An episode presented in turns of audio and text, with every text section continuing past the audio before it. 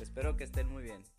Eh, mi nombre es Evoyo Guadalupe Lagarda Rajeda y soy de la carrera licenciado en Nutrición Humana. Esta es la actividad 12 eh, en cumplimiento de la materia de aprendizaje y gestión del conocimiento. Voy a empezar a explicar qué son las estrategias de aprendizaje.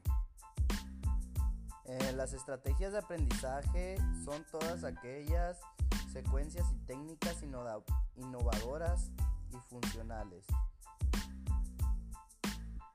implementadas por el estudiante para acelerar la capacidad de proceso de información, para comprenderla y aprenderla de manera significativa. Eso viene siendo pues el concepto de estrategias del aprendizaje. Ahora sí les voy a decir unos conceptos brevemente. La lista de las mejores estrategias de aprendizaje, la primera viene siendo memorización.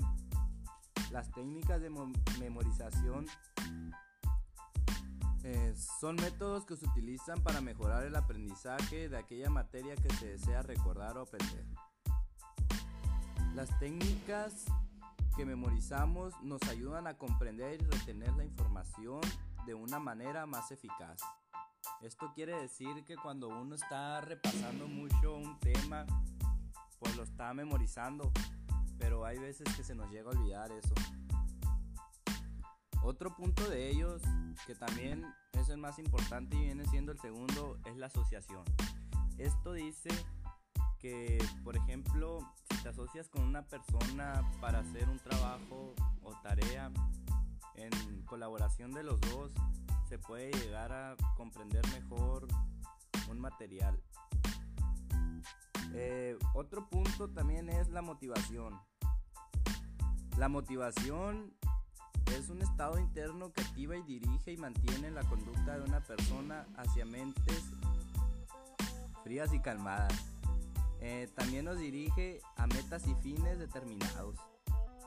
Pues otro es la práctica. dicen que la práctica es el maestro. Esto es todos los conocimientos teóricos que ponemos en acción al momento de ejecutar una actividad que por ella ya estudiamos. La cooperación. La cooperación es fundamental en la vida de la sociedad porque se vale de métodos y organizaciones de las tareas para lograr el objetivo común. Otra de ellas es la competencia, la capacidad de un buen desempeño con contextos complejos y auténticos. Las instrucciones.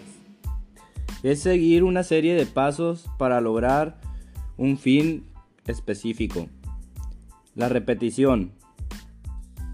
Esto quiere decir que, a muchos se nos facilita este método, porque al momento de estar repite repite, repite una sola palabra, pues a veces se nos llega a pegar y es más fácil el aprendizaje con ello. Bueno, esto es todo por hoy. Muchas gracias.